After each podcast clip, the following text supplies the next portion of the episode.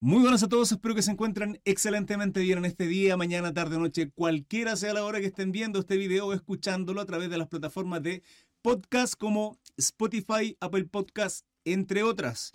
Recuerden que los videos los estoy subiendo a través de mi canal de YouTube también, pero, pero, pero, pero, los estudios bíblicos los estamos haciendo en vivo y en directo. Lo que se viene a continuación es un resumen de un live stream, de un en vivo que hicimos en Facebook, por lo cual, abajo eh, en los comentarios, probablemente en la descripción de este video vas a encontrar los links directos a las diferentes plataformas de redes sociales que tengo y en especial Facebook, que es donde estoy haciendo los en vivos. Así que no te lo pierdas, sígueme ahí, dale me gusta a la campanita para activar las notificaciones y no te pierdan absolutamente de nada, hermano, de nada y que Dios te bendiga. Dice, ahora pues ninguna condenación hay para los que están en Cristo Jesús. Ninguna condenación hay para los que están en Cristo Jesús. ¿Se entiende? En Él. Hermano Cris, ¿cómo, ¿cómo y qué es estar en Cristo Jesús? Simple. Aceptar a Jesucristo y reconocer que Él fue crucificado por nosotros. Que es, es la expiación, es que nos redimió, es que nos justifica, es que nos reconcilia para con nuestro Dios. En Él.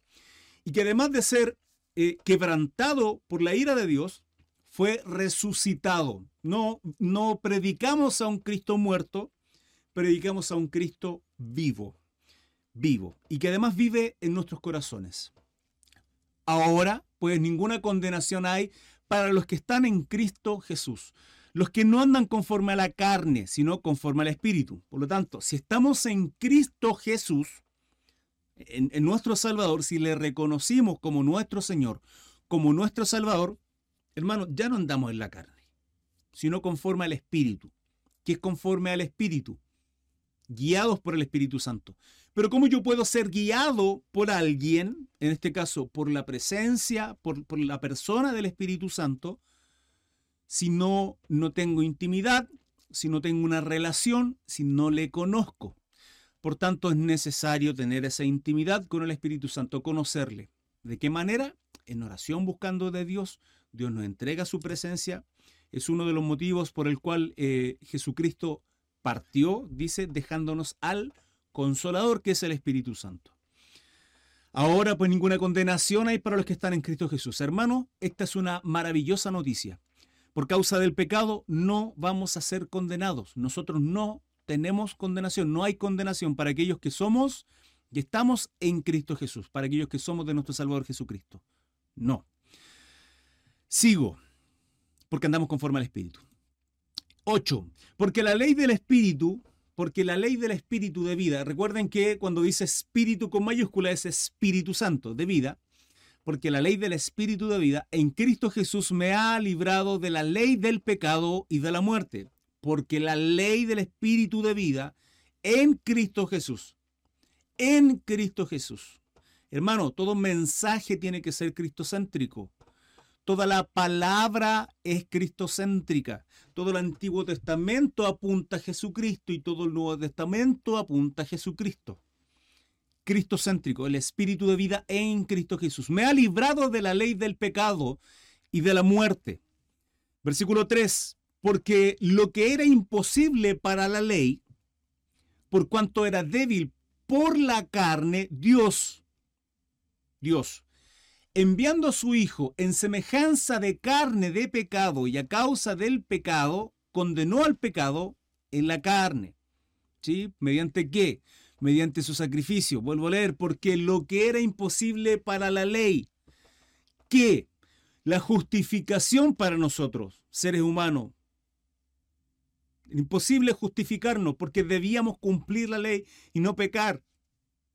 Imposible, porque lo que era imposible para la ley, por cuanto era débil por la carne, Dios enviando a su Hijo en semejanza de carne de pecado, en semejanza de carne de pecado, y a causa del pecado condenó al pecado en la carne, para que la justicia, para que la justicia de la ley se cumpliese en nosotros que no andemos, que no andamos conforme a la carne, sino conforme al Espíritu. Pablo está haciendo reiterativo lo que dice en el versículo 1 con relación a que no andamos conforme a la carne, sino al Espíritu, lo vuelve a reiterar.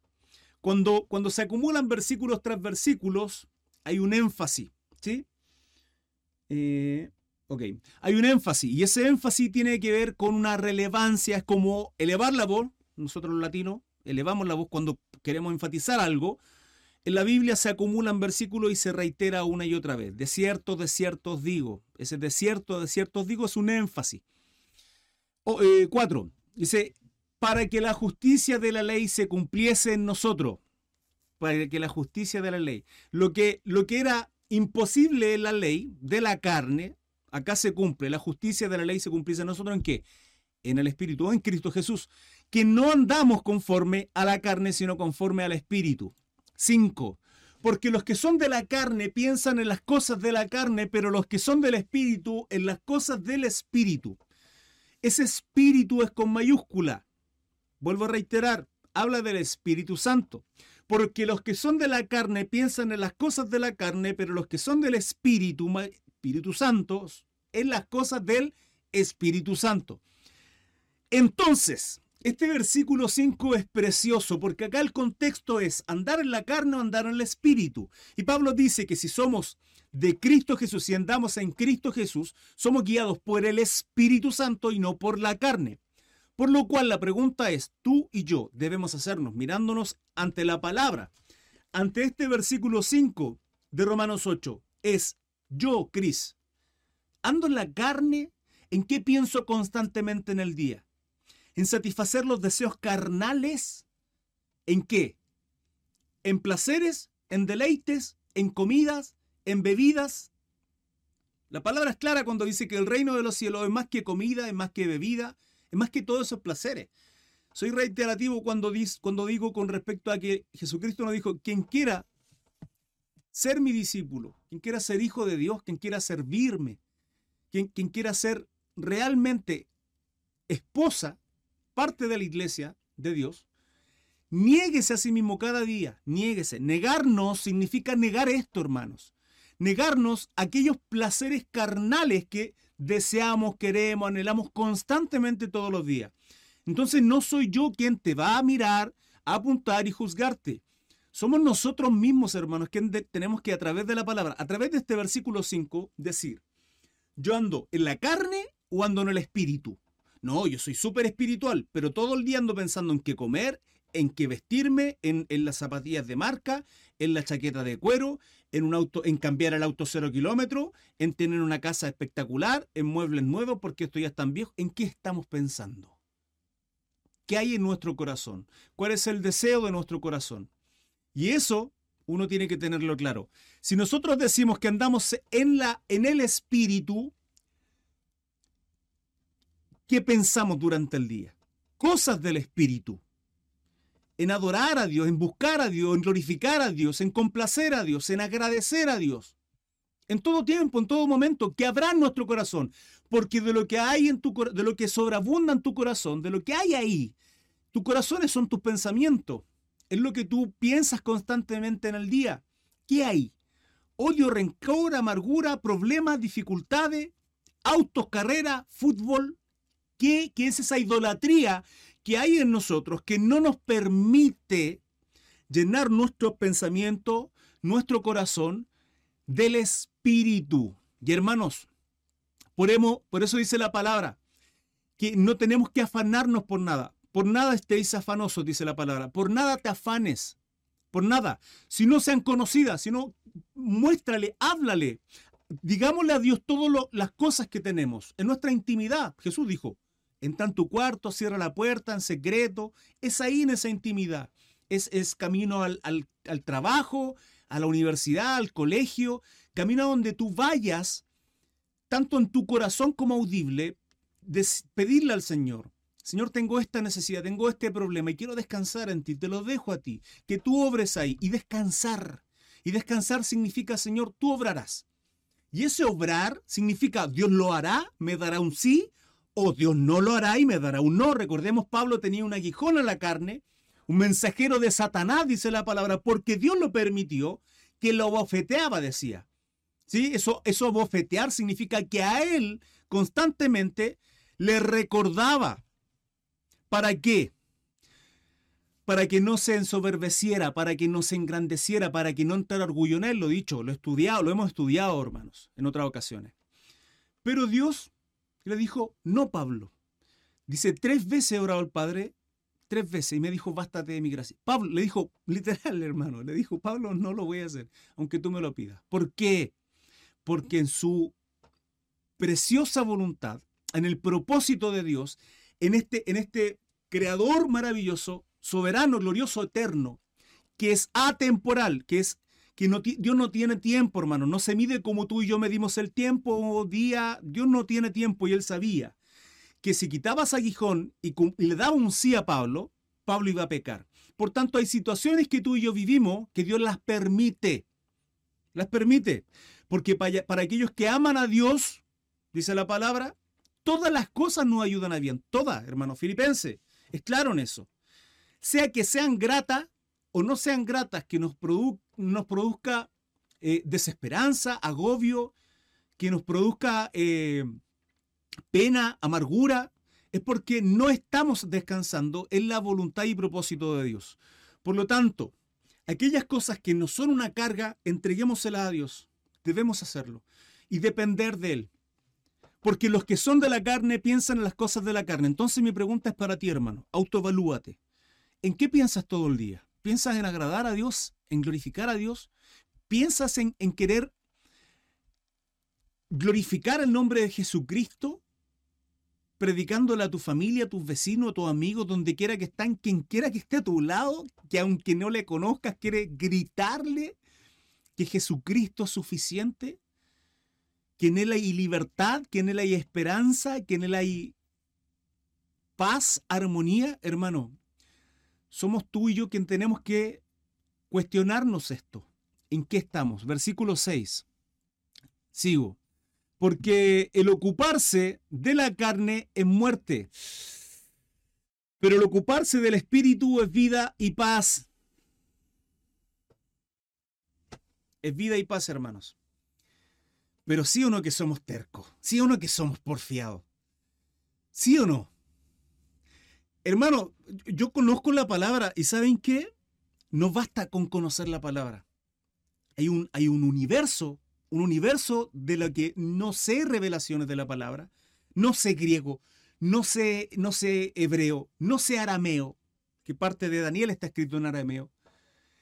No lo sé. Y hay un, un universo, hermanos, un universo en la palabra que desconozco, pero de lo poco e insignificante que conozco de la palabra. Y doy gracias al Señor por darme espíritu de ciencia, de conocimiento de ella, no basta, hermano. ¿Saben por qué no basta? Porque puedo ser un teólogo de donde sea, de Harvard, de, de, cual la universidad más prestigiosa o, del seminario más grande que haya. Puedo haber estado criado a los pies de Gamaliel como Saulo, pero la palabra no, no solo se conoce, es necesario vivirla, vivirla. Y es ahí donde fallamos todos. Porque el ocuparse de la carne es muerte. ¿Por qué muerte?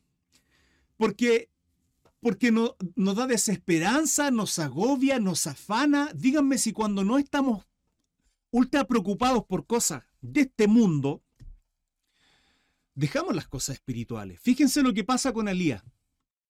Fíjense lo que pasa con Elías. El, el, profeta, el gran profeta de Dios, de grande digo yo, estos varones que aparecen en la Biblia, no tienen mucho hermano.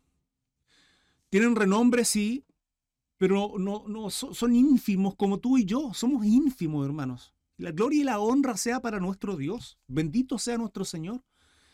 Sea para Jesucristo. Nosotros somos simples vasijas de barro. Elías, después de cortar la cabeza a 400, bueno, más profetas de Baal, de, de dioses extraños, de, de demonio, de ser, de haber hecho milagro, de ser un siervo de Dios, viene una mujer, declara una palabra de muerte sobre él, y Elías, cansado, agobiado, arranca y se esconde, en una cueva. Y dice la palabra que pasa una tormenta, que bullicio. En general, lea la historia. En general, bullicio, tempestad, todo eso, hermanos, todo eso es lo que nos agobia a nosotros. todos esos problemas, deuda, problemas económicos, problemas, qué sé yo, familiares, situaciones que de pronto son anexas a nosotros y que, nos agobian y nos escondemos como Elías en esa cueva. Y la palabra declara que en toda y cada una de esas situaciones no estaba Jehová. Dios no estaba ahí. Pero dice que viene un silbido apacible. ¿Saben qué es un silbido apacible? Un silbido apacible, hermanos, es calma, es quietud, es silencio. Y es ahí, dice la palabra, donde se manifiesta, se manifiesta Dios. Es ahí donde se manifiesta Jehová. Entonces, cuando nosotros estamos agobiados por la carne, es muerte. Por nada estéis afanosos, sino sean conocidas vuestras peticiones con toda oración, ruego, súplica, hermano, en oración, quebrantados ante la presencia de Dios. ¿Para qué? para quitarnos esa carga y olvidarnos de las cosas carnales. Olvidarnos de tener amistad con el mundo, hermano. Cada vez que uno empieza a desear, anhelar y afanarnos por cosas que están en este mundo, nos agobiamos, hermano. Nos agobiamos terriblemente. Y la palabra es clara, el versículo 8, donde dice que el ocuparse de la carne es muerte, pero el ocuparse, no dice preocuparse, dice ocuparse, hermano, porque no sacamos nada con preocuparnos, sino ocuparnos. Y el ocuparse del Espíritu, vale decir, el Espíritu Santo, es vida y paz. Eso es descansar en Dios. Eso es estar constantemente, que cada paso que demos, que cada decisión que tomamos, que cada día que tenemos, que cada situación, agradecemos y se la entregamos a Dios diciéndole, Padre, guíanos, ayúdanos, te necesitamos. Bendito es el Señor por cuanto los designios de la carne son enemistad contra Dios. Quien se considera amigo del mundo se considera enemigo de Dios. Hermanos, acá no hay más camino, no hay más. No, es que yo soy cristiano, pero, pero me gusta la música mundana. Ah, me gusta la salsa. Hermano, tenemos que entender esto y esto no se trata de ser legalista. Puede sonar muy legalismo, puede sonar muy legalista muy legalista, lo que, lo que estoy diciendo. Pero cuando tú, tú entiendes la palabra, la profundidad de la palabra, de este versículo precioso, cuando entendemos la profundidad de él, entendemos que hay cosas que nos están matando. Nos están matando. La palabra dice que más peligroso que lo que entra a nuestra boca es lo que sale, porque lo que entra nos enferma y cae la letrina, pero lo que sale sale de nuestro corazón. En lo espiritual, lo que entra en nuestros ojos, lo que escuchamos, finalmente va a ser replicado por nuestra boca. Por eso Santiago capítulo 3 habla prácticamente el capítulo completo con relación a refrenar nuestra lengua, porque es lo que hay en nuestro corazón, es lo que pensamos, y lo que pensamos es carne y es muerte, por cuanto los designios de la carne son enemistad contra Dios. ¿Por qué? Porque no se sujetan a la ley de Dios. Hermano, la carne y el espíritu no van. No van ni tampoco pueden. 8. Y los que viven según la carne no pueden agradar a Dios. O sea, esto es importante entenderlo. ¿Por qué? Porque hay quienes piensan que con muy buenas intenciones de querer hacer las cosas bien, basta, es suficiente. Yo amo a Dios, ¿por qué? Porque yo digo que lo amo y listo. Pero sin embargo, vivimos la carne, pensamos en la carne, tomamos decisiones en la carne, dejando lejos fuera al espíritu. Y acá es claro el versículo cuando dice que los que viven según la carne no pueden agradar a Dios. No agradaremos a Dios, hermano. No lo haremos si vivimos en la carne. Versículo 9. Más nosotros que más vosotros, más vosotros no vivís según la carne. Pablo está asegurando, está afirmando acá a la iglesia romana, a los, a los romanos, judíos, gentiles, griegos, etc. Nosotros, más vosotros no vivís según la carne, sino según el Espíritu. Si es que el Espíritu de Dios mora en vosotros, ahí. Y si no, más vosotros no vivís según la carne. Entonces, ¿quiénes no viven en la carne? Aquellos que tienen al Espíritu. Porque si el Espíritu de Dios mora en nosotros, viviremos según el Espíritu. y no en la carne, eso está diciendo.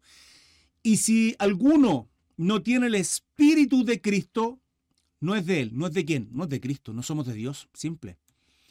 Pero si Cristo está en vosotros, el cuerpo en verdad está muerto a causa del pecado, mas el espíritu vive a causa de la justicia. La profundidad de este versículo es enorme. Pero si Cristo está en vosotros, el cuerpo en verdad está muerto a causa del pecado. ¿Por qué? Porque ya vimos que es enemistad el espíritu y la carne. Por lo tanto, si andamos en el espíritu, no vamos a andar en la carne. El que es, de, el que es el que está en Cristo Jesús no vive según la carne, no desea las cosas de la carne, no toma decisiones de la carne, sino según el espíritu. Y si no tomamos según el espíritu, es porque Cristo no mora en nosotros. Porque no somos de Cristo, lo dice el versículo 9. Pero si Cristo está en vosotros, el cuerpo en verdad está muerto a causa del pecado. Muerto. Mas el espíritu vive a causa de la justicia. 11. Y si el espíritu de aquel que levantó, y si el espíritu, se dan cuenta que habla de espíritu con mayúscula, y eso es Espíritu Santo. Y si el espíritu de aquel que levantó de los muertos a Jesús, ¿de qué espíritu está hablando? Del Espíritu Santo, vale decir, de la presencia de Elohim, de Dios, de Yahweh, de Jehová, de nuestro Dios. Y si el Espíritu de Dios, de aquel que levantó de los muertos a Jesús, mora en vosotros, en nosotros, el que levantó de los muertos a Cristo Jesús vivificará también vuestros cuerpos mortales por su Espíritu que mora en vosotros. El que levantó de los muertos a Cristo Jesús vivificará. Eso se llama dar vida espiritual. También vuestros cuerpos mortales por su Espíritu que mora en vosotros. 12.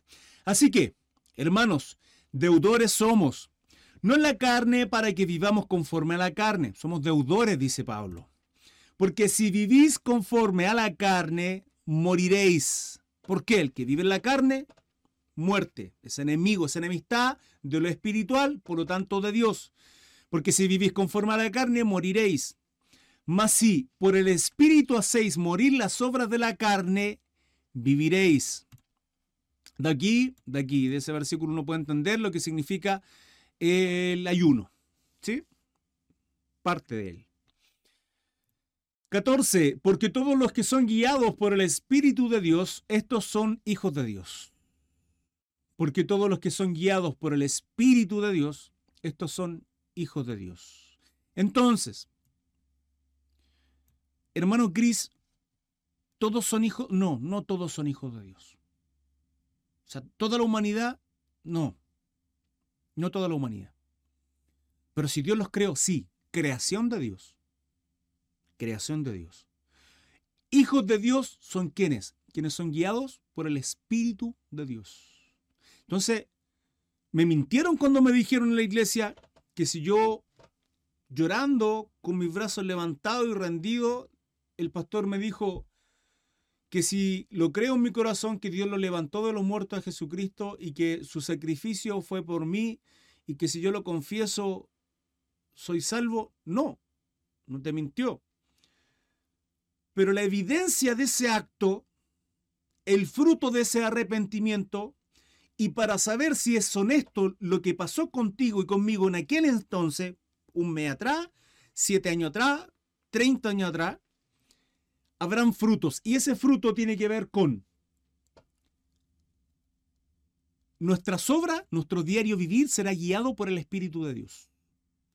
Porque de esa forma mostraremos, por sus frutos los conoceréis, de esa forma mostraremos que somos reales hijos de Dios. Andando en el Espíritu, Hermano Cris, ¿qué es andar al Espíritu? El fruto del Espíritu, Gálatas. No las obras de la carne, Gálatas, que son el doble. Versículo 15. Pues no habéis recibido el, el espíritu de esclavitud. ¿Ven que acá este espíritu es con minúscula? Ajá, gran diferencia. Este espíritu de esclavitud pues no habéis recibido el espíritu de esclavitud, porque no está hablando del Espíritu Santo, porque el Espíritu Santo no es un espíritu de esclavitud, pues no habéis recibido el espíritu de esclavitud perdón, em, el espíritu de esclavitud para estar otra vez en temor, sino que habéis recibido el espíritu de adopción, por el cual clamamos, Abba Padre. Bendito sea nuestro Señor. Santo eres.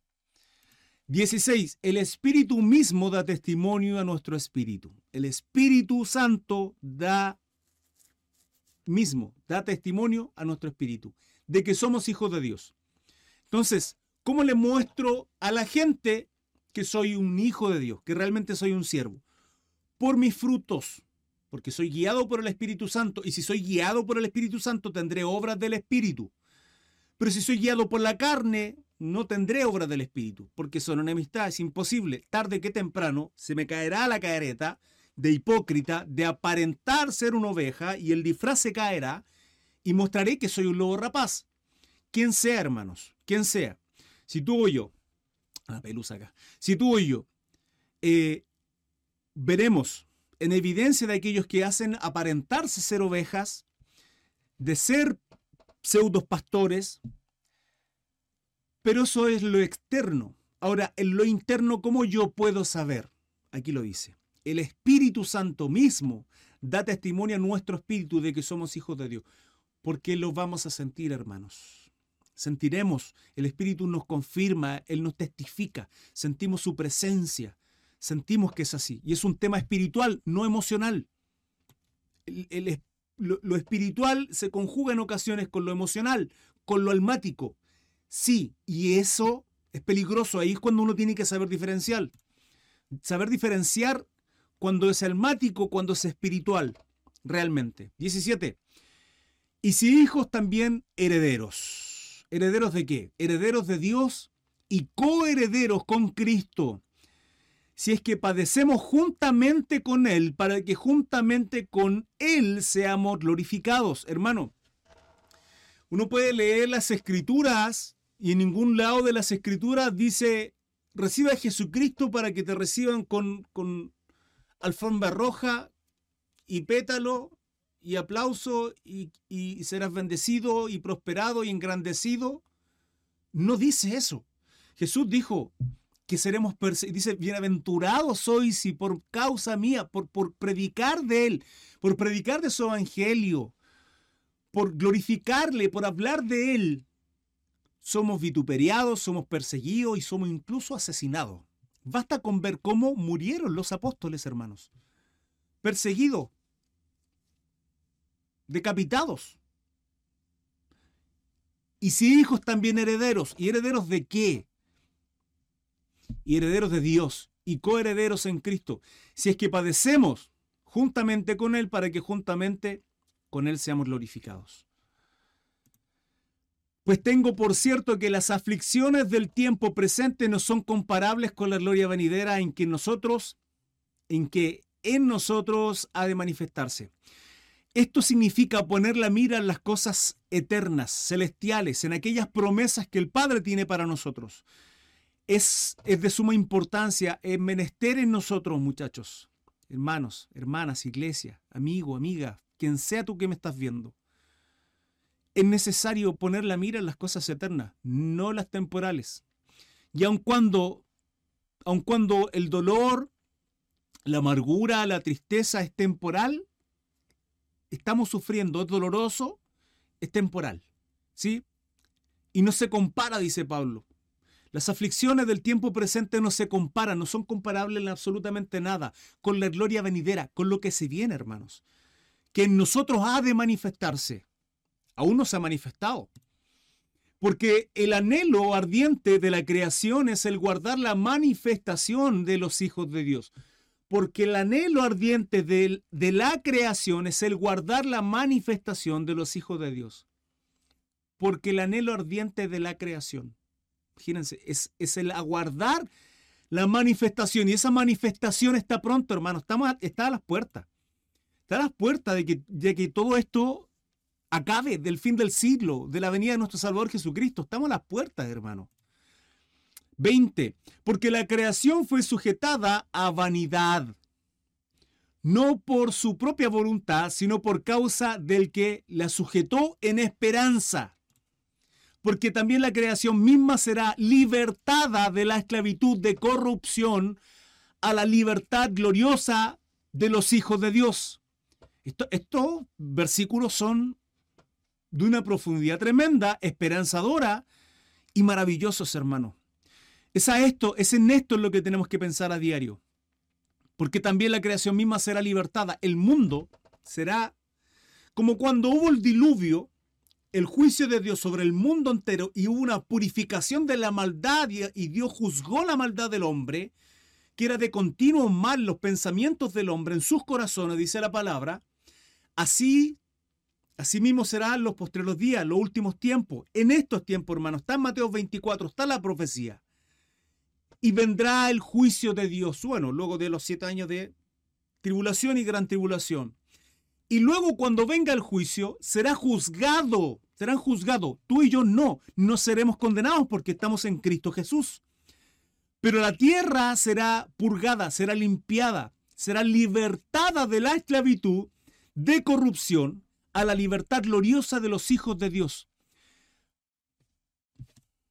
Qué precioso mensaje. Porque sabemos que toda la creación gime a una y aún está con dolores de parto ahora.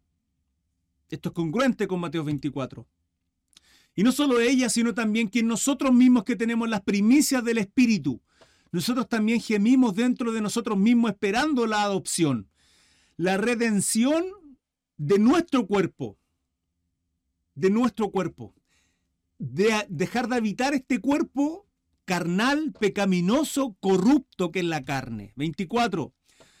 Porque en esperanza fuimos salvos, pero la esperanza que se ve no es esperanza.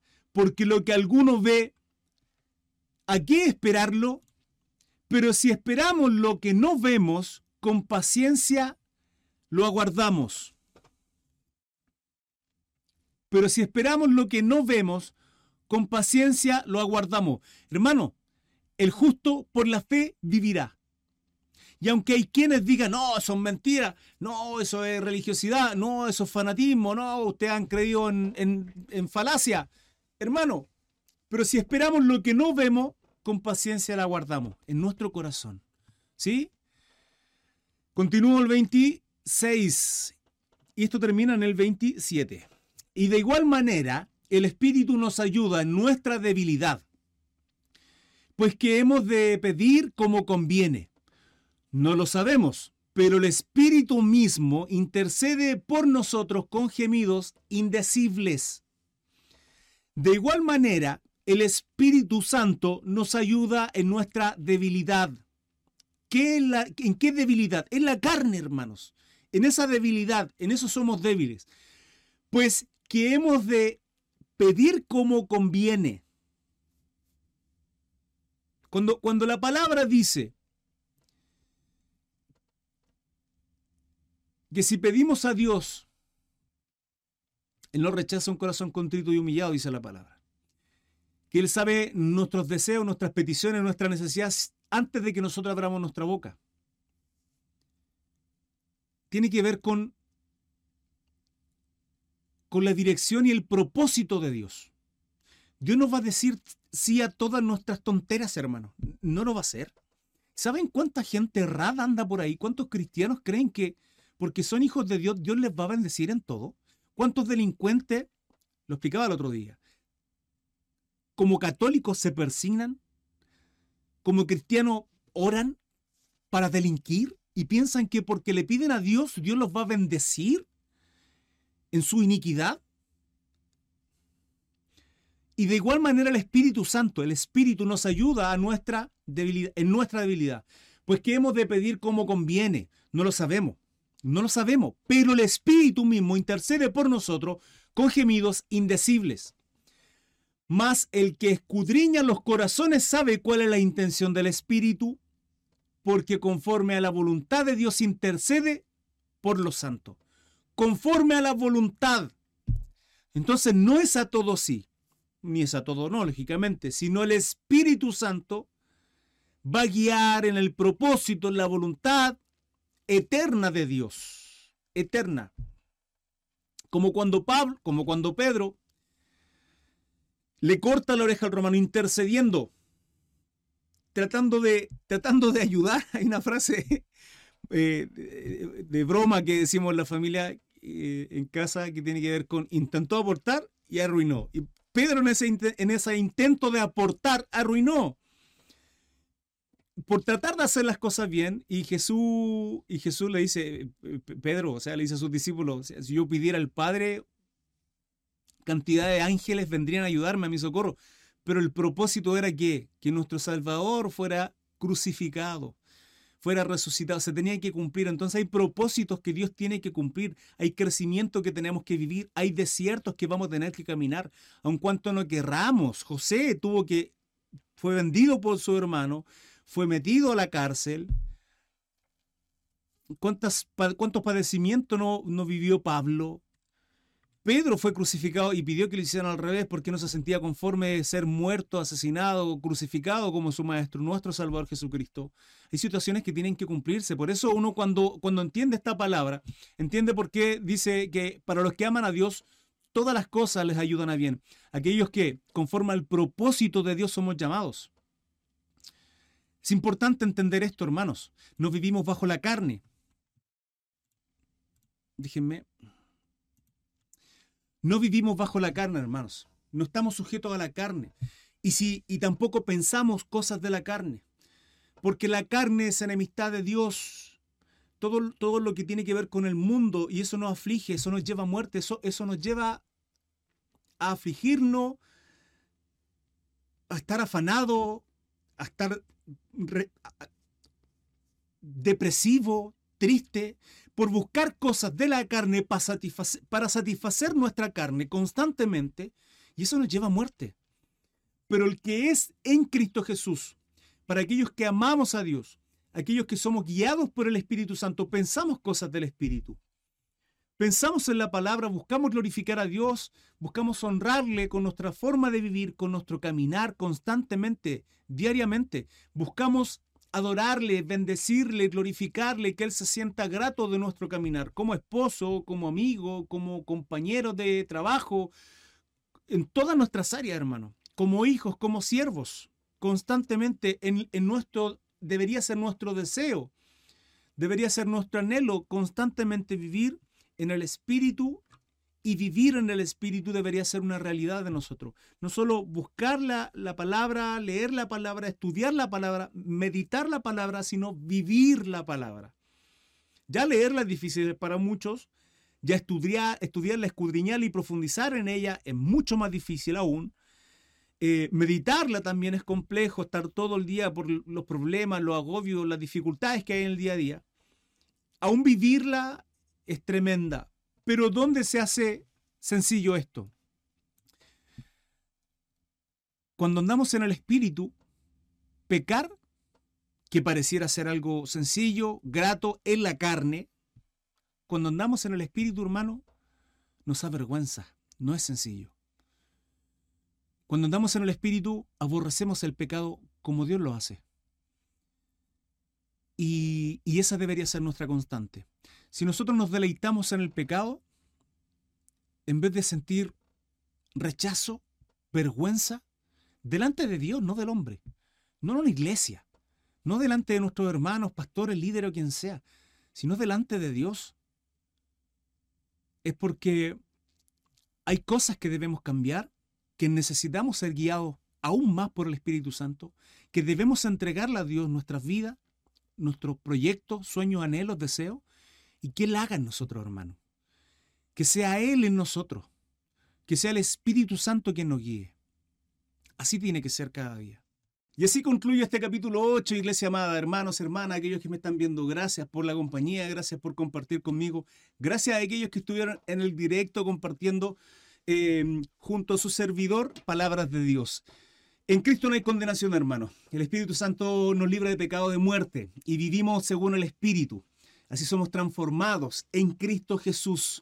Y aunque enfrentamos sufrimiento, tribulaciones, tenemos la esperanza de la gloria que se nos aproxima ya.